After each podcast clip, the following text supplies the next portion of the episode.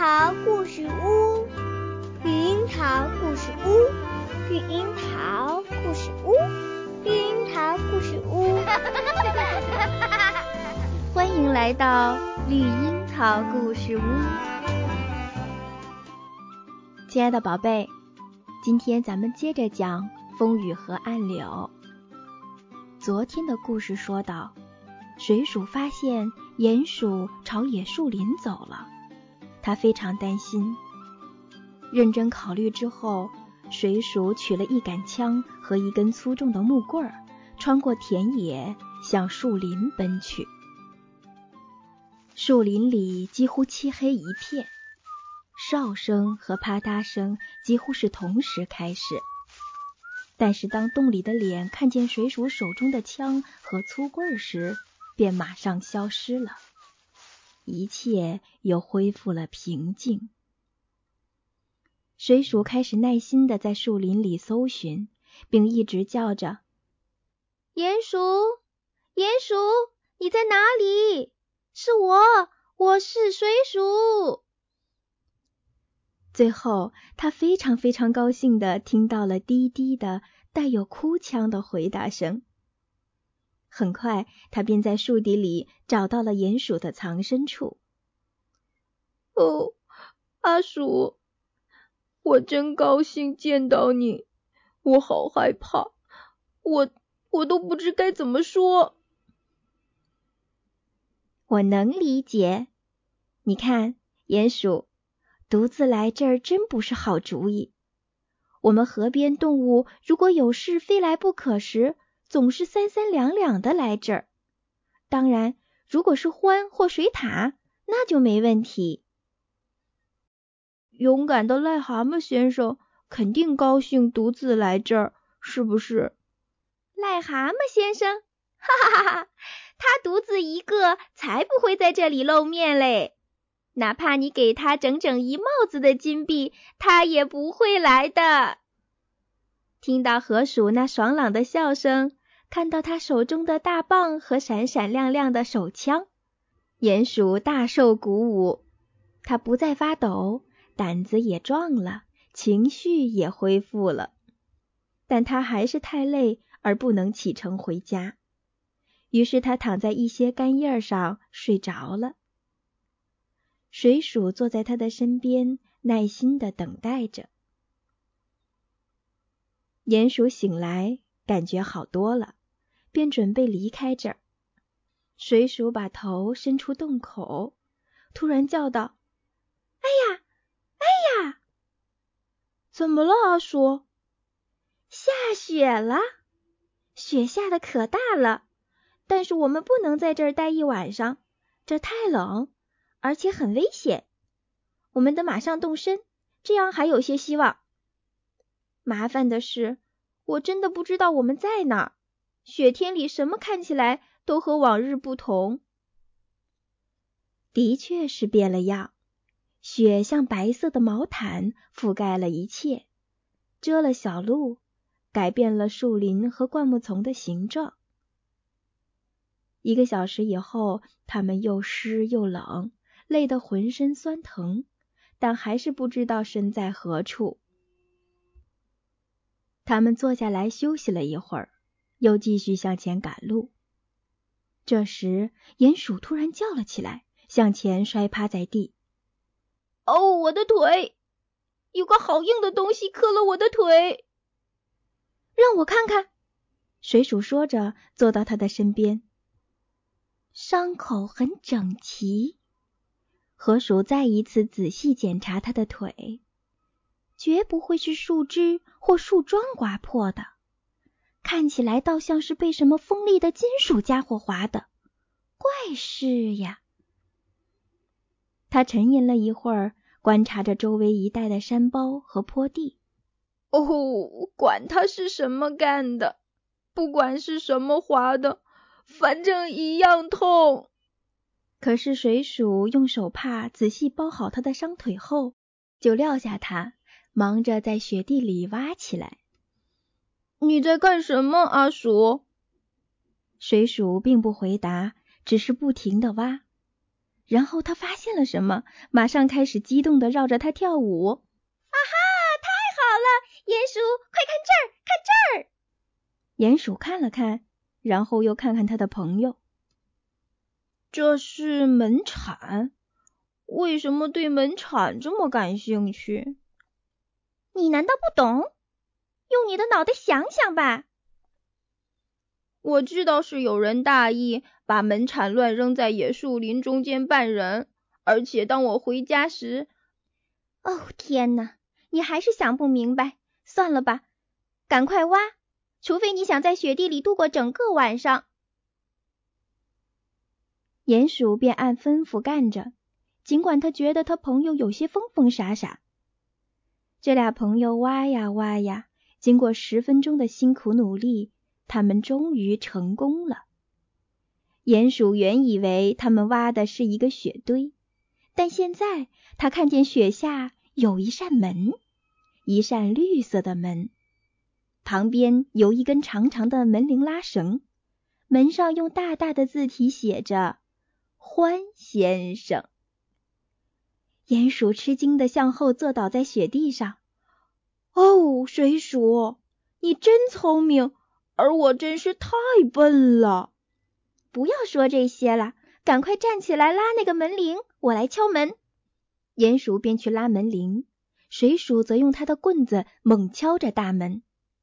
他们能听见从地底下一个远远的地方传来低沉悠扬的门铃声。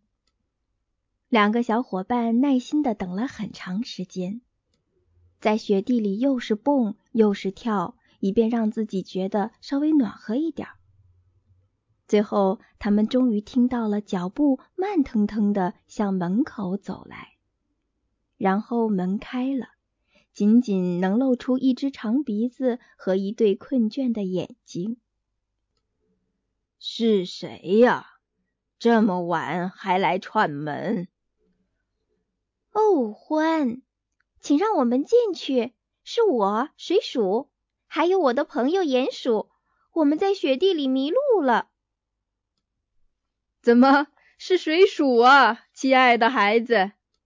欢的声音听起来一下子就高兴了。快进来，你们俩！哎呀，你们一定是冻坏了，真糟糕，在雪地里迷了路，而且是在深更半夜的野林里。快请进来吧！两只动物急着要挤进门去。相互绊倒了，几乎是滚着进了老欢的家。听到门在他们身后关起来，把野树林隔离在外，对鼹鼠和水鼠来说，这真是美妙的时刻。他们跟着欢向下走过长长的黑通道，来到一个大大的厨房，那儿有明亮的炉火，四周摆放着舒服的扶手椅。一张特大的木桌和长椅，在这种夜晚，小动物们是不应该出来的。欢慈父般的说：“坐在火边儿，我给你们取点晚餐。”很快，他们就烤干了衣服，也感觉暖和了。野树林的危险像一场噩梦，显得已经很遥远。晚餐准备好了，它够十只饥饿的小动物吃个饱。水鼠和鼹鼠也才意识到他们已经饥肠辘辘了。他们吃饱了以后，便与欢围坐在火炉边，说着他们的危险经历。最后，欢安慰道：“哈哈，现在好了，告诉我你们那边的消息。老蛤蟆怎么样了呀？”他的情况越来越糟糕了，水鼠难过的说：“上星期他又撞车了，很严重。你知道，他自己认为他是驾车能手，是世界上最好的，但是他不是，他很差劲儿。但他不吸取教训，也听不进别人的劝告。他已经有多少了？撞车还是汽车？”不过，对于蛤蟆来说是一样的，这是第七辆车，也是第七次撞车。他的车库里堆满了撞坏的汽车残骸。是的，是的，他还住了两次医院，因为危险驾车，他被警察抓过三四次。他正在花大把的钱呢。那是另一个问题。癞蛤蟆很富，我们大家都知道，但他不可能永远有钱的，迟早总有一件事要发生，他要么被撞死在车祸中，要么一无所有。欢，我们是他的朋友，难道我们不能为他做些什么吗？欢想了一会儿，最后说：“你知道的，难道你忘了我现在什么也干不成吗？”不不，当然不是现在。水鼠和鼹鼠齐声说：“每个人都知道，在动物世界里，冬季是休息和睡眠的季节。”没有谁想干任何重要或吃力的事情。很好，但是日子变长变暖后，我们还是会干些事的。我们，你和我，还有我们的朋友鼹鼠，我们设法教训他一下。我们不愿再听到任何蠢事了。我们要让他恢复理智，最后变成聪明的癞蛤蟆。但是现在该睡觉了，明天早上不要赶时间，睡够了再用早餐。这两只疲倦的动物沉沉入睡了很长时间，的确很迟才下来吃早餐。在厨房里，他们看见两只小刺猬正忙着吃碗里的面包和热牛奶。你们好啊，你们俩从哪里来？在雪地里迷路了吧？我猜。水鼠愉快地说：“是的，先生。”其中一只小刺猬礼貌地回答：“我们去学校的路上迷了路。欢先生说我们可以进来用些早餐。早餐配料已经准备好在桌子上。鼹鼠和水鼠很快开始工作。水鼠煮咖啡。”鼹鼠煎了几片面包和一大堆鸡蛋。门铃响了，一只小刺猬起身去开门，回来时后面跟着水獭。当水獭看见水鼠，高兴地叫了起来。它小跑着穿过房间，差点把水鼠从椅子上撞了下来。嗯，走开了！水鼠嘴里塞满了煎面包，抗议道。水獭则高兴地说。哈哈，我就知道我会在这儿见到你们安安全全的。河岸边的每个人都一直很担心你们。他们说水鼠昨晚没回家，鼹鼠也没有，一定发生了什么可怕的事。但是只要有人遇到麻烦，獾常常能听说些什么的。因此我今早就直接过来了。哦，野树林是不是看起来很壮观？到处都是积雪。红红的太阳升起来，透过茂密的树林照射下来。半路上我还碰到了一只野兔，他说昨晚鼹鼠迷了路，他们出来满树林里追赶他。我今早倒愿意碰见他们中的一个，然后告诉他我是怎么想的。难道你一点儿也不害怕？想起他吓得半死。鼹鼠不禁问道：“害怕？哈哈哈哈哈！我想他们中还没谁敢和我作对吧？好了，鼹鼠，好伙计，给我煎些蛋，我饿得很。而我现在有许多话要和阿鼠说，几个星期都没有见到他了。”早餐几乎结束了，欢才睡眼惺忪的走了进来。马上该用午餐了。留下和我们一块儿吃些吧，水獭。早上这么冷，你一定很饿吧？小刺猬被送回家了，早餐的用品也被清理干净。不久，这四只动物又坐在一起吃午饭了。水鼠一直和水獭聊着河岸边的事情，因此鼹鼠开始和獾交谈：“你这个房子真好，真舒服。”真的没有比像地下这儿更好的地方了。你不想见他，就可以把世界关在你的上面。你愿意，你只要走上去，就有一个世界等着你。欢对他温和的微笑着，这正是我的看法。在地下，你是安全、干燥、温暖的；住在地面上的房子里，你得担心火、风和雨，还有房顶上的洞和破窗户。是的，从某种意义上说，地上的房子是不错，但家应该在地下。鼹鼠非常同意獾的说法，他自己的小家就在地下，因此他觉得这儿舒服是很自然的。他和欢之间变得非常的默契。午餐后，欢带着鼹鼠去参观他的家，向下穿过了一个又一个通道，走过了一间又一间房子。鼹鼠对什么都感兴趣，认为这里的一切都是那么美妙。当他们回到厨房，水鼠正在那儿来回踱步，一副很不安的样子。